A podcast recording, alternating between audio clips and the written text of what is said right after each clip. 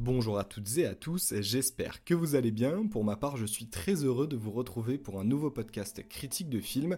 Et dans cet épisode, nous allons parler de l'événement de ce début d'année avec la sortie du très attendu d'une deuxième partie. Après un premier opus en 2021, le réalisateur Denis Villeneuve revient nous raconter la suite de l'histoire de la planète Arrakis, un film qui a d'abord vu sa sortie planifiée pour novembre 2023 avant d'être finalement repoussé en raison de la grève des acteurs. Au programme de cet épisode, je vais donc commencer par vous faire une petite présentation du film, avant d'enchaîner par la traditionnelle critique afin de savoir si oui ou non la hype autour de ce film est méritée, sans oublier la petite histoire du jour, et je vais vous parler de ce qu'on appelle la malédiction de Dune. N'en disons pas plus pour le moment, gardons un peu le suspense et c'est parti pour Dune, deuxième partie.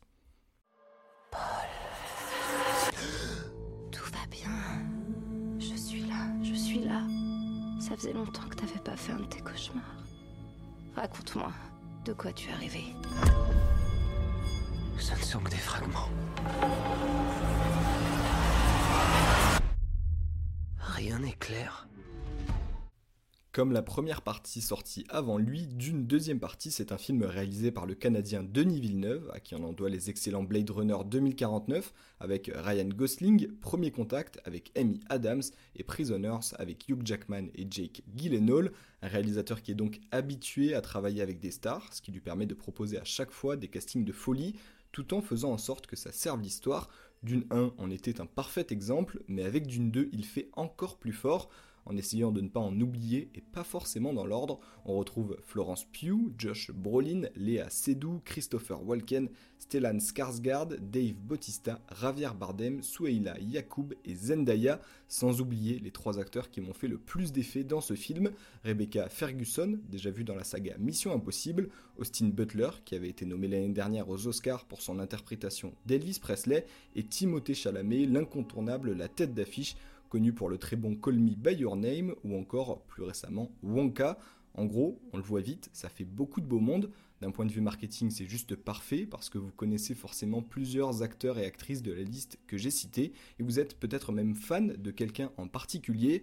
D'un point de vue histoire, par contre, on a déjà vu des castings 5 étoiles être alignés, mais chaque star n'avait alors qu'un petit rôle et servait presque de caméo, ce qui pouvait gâcher le plaisir. Pour éviter de tomber dans ce piège, Dune ne nous montre que de vrais acteurs et pas des icônes populaires reconverties, comme ça avait pu être le cas dans la comédie d'espionnage Argyle, mais surtout, là, on se rend vite compte que chaque acteur a sa place, son développement propre, ses enjeux, le talent est donc mis au service de l'histoire et non du fan service. Forcément, la différence se remarque et le résultat n'en est que meilleur, même si ça, j'y reviendrai plus tard dans la partie critique. Maintenant, pour vous apporter un peu plus de contexte sur l'histoire, laissez-moi vous expliquer de quoi ça parle pour ceux qui ne s'en souviennent pas. Dans le premier opus, la famille Atréide, sur l'ordre de l'empereur, a pris le contrôle d'Arakis, une planète hostile et désertique sur laquelle vit le peuple guerrier des Fremen.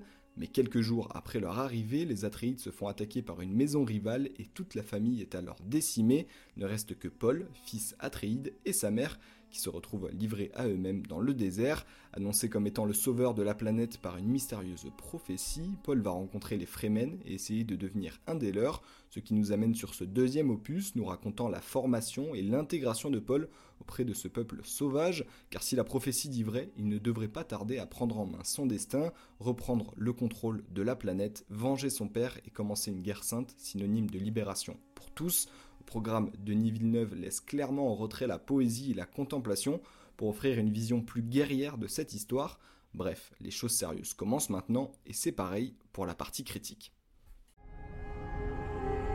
Ce monde est d'une cruauté sans nom. Vous combattez les Harkonnen depuis des décennies. Ma famille les combat depuis des siècles. Et elle a été massacrée. Vous avez peut-être déjà lu certaines critiques sur ce d'une deuxième partie, et le moins qu'on puisse dire, c'est qu'elle l'annonce toute comme un chef-d'œuvre absolu. Pas besoin de garder le suspense, je partage clairement cet avis, mais par-dessus tout, je me demande ce qui fait que tout le monde est aussi unanime. Il y a trois ans, quand j'avais regardé le premier opus, j'avoue avoir été fasciné par l'aspect contemplatif du film et des paysages, désertiques notamment, mais on sentait surtout que ce premier chapitre était là pour introduire les personnages, les intrigues et planter le décor. Du coup, forcément, ça manquait un peu d'action et de mouvement de manière générale. Ce qui me rassurait, c'est d'être persuadé que la suite, ce Dune 2, réussirait à combler toutes ces attentes et au final, j'en attendais même pas autant, ce qui m'amène au premier gros point fort du film, son intensité et son ambiance de manière générale, qui prennent une grande place pendant le visionnage. Ce que je veux dire par là, c'est qu'en deux minutes, même pas, on est plongé ou replongé pour le coup dans les paysages d'Arakis, on se sent privilégié d'accéder à cette histoire, une histoire qui est clairement de la pure science-fiction et pourtant à laquelle on croit très facilement en s'attachant aux personnages et aux combats qu'ils mènent. Visuellement, sans aucune surprise, c'est juste à couper le souffle, aucun défaut de ce côté-là. J'ai même pas envie d'appeler ça des effets spéciaux parce que ça paraît tellement réaliste qu'on dirait des effets pratiques. L'esthétique du film en général est une nouvelle réussite à travers les costumes, les décors souvent immenses, mais avec une attention toute particulière donnée ici à l'environnement des Fremen, qui sont quand même le focus du film. Hein. C'est tout nouveau, mais ça colle tellement à l'image qu'on aurait pu s'en faire. Pour bien rentrer dans un film aussi, je vous en parlais, je mettais l'accent tout à l'heure là-dessus, il faut un gros casting, sur le papier c'est le cas, et sans surprise tout le monde fait très bien son travail, mais je voulais revenir quand même sur trois personnages qui m'ont particulièrement marqué, bien sûr grâce à comment ils sont écrits, mais surtout grâce à qui les interprète. Je vous parle là de Rebecca Ferguson qui joue la mère de Paul dans le film et qui dans ce deuxième opus se transforme, alors déjà prend une place bien plus importante et se transforme en prêtresse froide et ambitieuse prenant le retour du Lissan Al-Gaïb, et dans ce rôle, elle est juste terrifiante, à donner des sueurs froides, presque autant de sueurs froides que le deuxième acteur qui m'a beaucoup marqué, mais qui n'est pas vraiment une surprise, c'est Austin Butler, l'un des petits nouveaux de cette deuxième partie. Il incarne parfaitement le tueur sanguinaire qui est fait de Rota, l'un des antagonistes majeurs, un passage éclair pour l'acteur qui arrive quand même à marquer le film de sa présence, ce qui amène un reproche dans le sens où on ne le voit pas du tout assez. Il est mentionné pour la première fois vers le milieu du film, un bon tiers on va dire, puis on a directement une scène de présentation du personnage, alors que ça aurait été mieux d'avoir des mentions discrètes avant de le dévoiler, histoire d'amener un peu de suspense, mais ça reste du détail, hein, on va pas s'énerver pour ça. Et enfin, pour finir sur ce trio d'acteurs, actrices, Parlons de Timothée Chalamet, bien sûr, comment on peut l'oublier, avec son rôle bien plus sombre qu'on lui donne dans cette nouvelle histoire, un rôle ambigu qui arrive même à nous mettre mal à l'aise, difficile à cerner, ce qui nous rend nous-mêmes indécis sur le bien et le mal de ses décisions et de la voie qu'il emprunte. Il faisait pour moi des débuts timides dans Dune 1, mais là clairement je me suis dit ok, Timothée Chalamet, c'est quelqu'un. Sans être le plus grand fan de l'acteur, on peut lui reconnaître ici un tour de force assez spectaculaire et parler de l'ambivalence de son personnage me fait la transition parfaite pour revenir sur la réalisation de Denis Villeneuve, toujours aussi magistrale, en raison notamment de sa façon de ne pas prendre parti pour un personnage ou pour un autre. Il présente les différentes façons de penser, les différentes voix, mais nous laisse décider de qui on suivrait. C'est un choix personnel parce que même si Timothée Chalamet est présenté comme le héros de l'histoire, il n'est pas forcément plus mis en avant ou appuyé par la réalisation sur son héroïsme à la fin du film, quand ça commence même à vraiment s'enchaîner, on devient encore plus spectateur de l'histoire avec cette sensation de ne plus rien contrôler sur son personnage, un sentiment difficile à décrire mais incroyable et rare à vivre. Autre élément rare, c'est aussi cette peur qu'on a que tous les personnages meurent. C'était déjà le cas dans le 1, dans Dune 1, on a vu qu'il y avait beaucoup de personnages quand même qui, qui y restaient, et on sait qu'à tout moment ça peut arriver dans ce Dune 2 aussi, j'ai ressenti ça surtout pendant les scènes de combat de l'âme et combat à main nue où j'avais vraiment l'impression d'être à la place des acteurs. Ça se bat sans armure, donc on sait que un coup et c'est fini, c'est ciao. Et la réalisation, encore une fois, elle amplifie ça en évitant la succession de plans trop rapides. Du coup, on suit vachement mieux les combats et la direction que prennent les lames. J'en ai pas encore parlé, mais la photographie du film, en plus, elle est très belle aussi dans ces scènes de combat. Elle est splendide même de manière générale en soulignant quand même la beauté des scènes en noir et blanc sur la planète des Arconènes, qui est montrée pour la première fois, un beau choix créatif, même s'il y a une raison à ce manque de couleurs, qui est de montrer ce peuple qui ne connaît rien à part la guerre de cette manière, avec l'introduction d'Austin Butler, c'était juste parfait. Vous le voyez, ça fait quand même beaucoup de points positifs, autant de raisons d'appeler ce film un chef-d'œuvre, mais comme toute œuvre qui met la barre très haut dans plein de domaines, je ne peux m'empêcher de relever des domaines qui font un peu tâche dans cette perfection générale et ambiante. L'exemple le plus parlant, je pense que c'est la relation d'amour entre Paul et Chani, une relation qui est teasée pendant tout le premier chapitre, alors qu'au final, ça se voit que deux minutes. Là, je m'attendais du coup à ce que ce soit au centre de l'intrigue, et en fait, c'est très secondaire, quasi expédié dans le style Oh, elle est belle et sauvage. Oh, il est beau et respectueux. Allez, on se met ensemble. Alors rien ne dit que ce sera pas plus développé dans la suite, mais là même le personnage de Zendaya de manière générale est sous-utilisé et montré comme une femme sans caractère, ce que je trouve très dommage. Hormis cette gestion un peu décevante, on peut relever aussi un humour plus présent dans cet opus, surtout avec le personnage joué par Javier Bardem. Pour l'humour, il est plutôt bien équilibré et ça fait du bien, mais par contre pour le personnage, bah, il passe vraiment pour un gros benet, alors que dans le premier opus, il avait vraiment du charisme et la classe. Avoir autant de personnages complexes peut, on le voit maintenant, même être difficile à gérer pour un réalisateur aguerri comme Denis Villeneuve. Le film reste quand même exceptionnellement bon. C'est très dur pour moi de trouver des défauts et je pinaille vraiment pour trouver des points qui sont un peu moins spectaculaires finalement. Dans ce deuxième opus, on voit que Denis Villeneuve euh, enlève la poésie et pour qu'elle laisse sa place au combat et qu'on assiste ainsi à la suite parfaite, créant une œuvre qui ne fait plus qu'un. Si les critiques à travers le monde ne vous ont pas encore convaincu, j'espère avoir réussi à le faire, d'autant plus que Denis Villeneuve a enfin réussi à enterrer la malédiction des films d'une. Oui, la malédiction, j'ai dit. Ah, vous en avez jamais entendu parler? Alors laissez-moi vous raconter une petite histoire. Les ténèbres d'Arakis recèlent bien des secrets mais le plus sombre de tous demeure peut-être.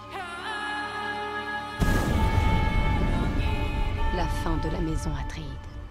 Certains d'entre vous ne le savent peut-être pas encore, mais Dune, à la base, c'est une œuvre littéraire écrite par Frank Herbert, une histoire en plusieurs tomes et séries même, mais le premier date de 1965, il y a presque 60 ans, et à travers les décennies, beaucoup de réalisateurs se sont essayés à adapter cet univers de SF au cinéma, beaucoup de tentatives, et on va le voir, beaucoup d'échecs qui vont faire penser que Dune serait sous le coup d'une malédiction, tout commence début des années 70, la société de production qui est derrière le film La planète des singes va acheter les droits du livre pour l'adapter.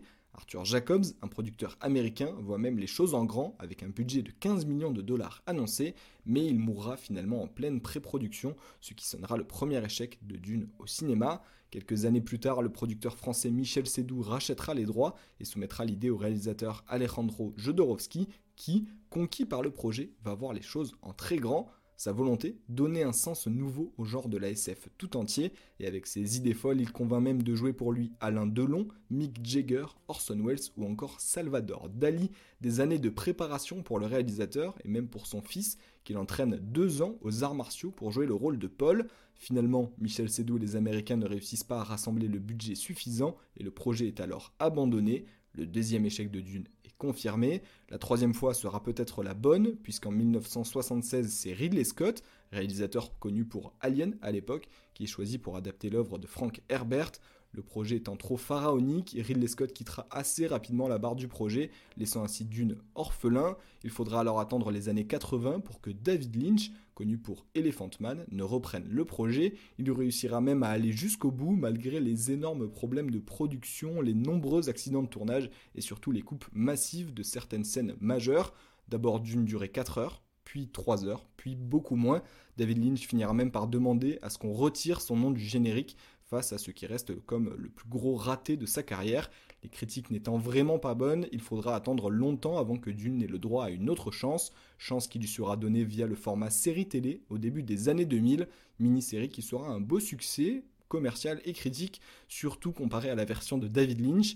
Pour le cinéma, et comme les Américains n'en démordent jamais, une nouvelle tentative d'adaptation sera lancée en 2008, mais sans raison précise, aucun réalisateur ne restera très longtemps en charge du projet qui est encore et toujours reporté. Rajoutons à ça des problèmes de droit qui laisseront le livre inaccessible pendant 4 ans et ça nous amènera à l'arrivée de Denis Villeneuve à la réalisation.